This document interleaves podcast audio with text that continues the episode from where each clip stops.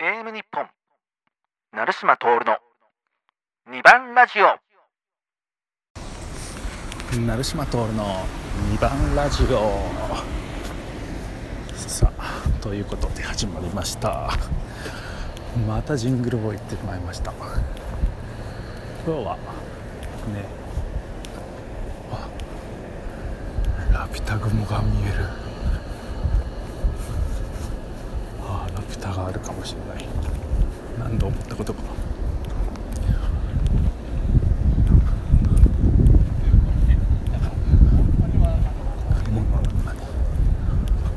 ラピュタが見えるいやラピュタは見えないけどラピュタ雲が見える何度本当に思ったことでしょうかラピュタがあるとねあん中にラピュタがあるんです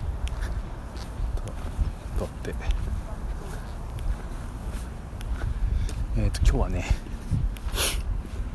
また一つ深掘りにはまりましたというかいい意味でね深掘りにはまりました。最近ね考えるんですよ。教育とは何かと、うん。世代によってね考え方やね行動ってバラバラだと思うんですけれども何をそれ、を動かすきっかけ。原動力になってるかなってちょっと考えてみたんですね。やはりそこには教育が関わっているんじゃないかなと。思います。子供の頃のね経験とか、えー感性。がね。やっぱり大人になってもそれは、ね、忘れることはない。もう体で感じた。ことだと思います。もちろんねスポーツでもね同じで一度体が覚えたことは忘れないということもあると思いますが。で何を言いたいかというとその体で覚えた小さい頃の経験。やっぱり教育。が深く関わってると思うんです、うん。でね。高度経済成長の時とかその時は一生懸命働けばよかった。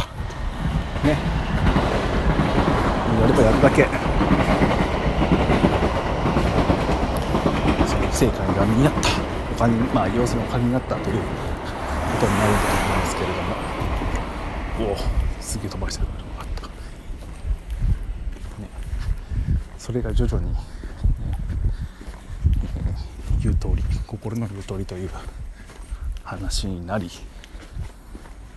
うん、時間の言う通りね、ゆとり世代なんていう言葉を 耳にしますがそのね自分たちの世代のと含めて少し後、ね、になるんだろうと思います。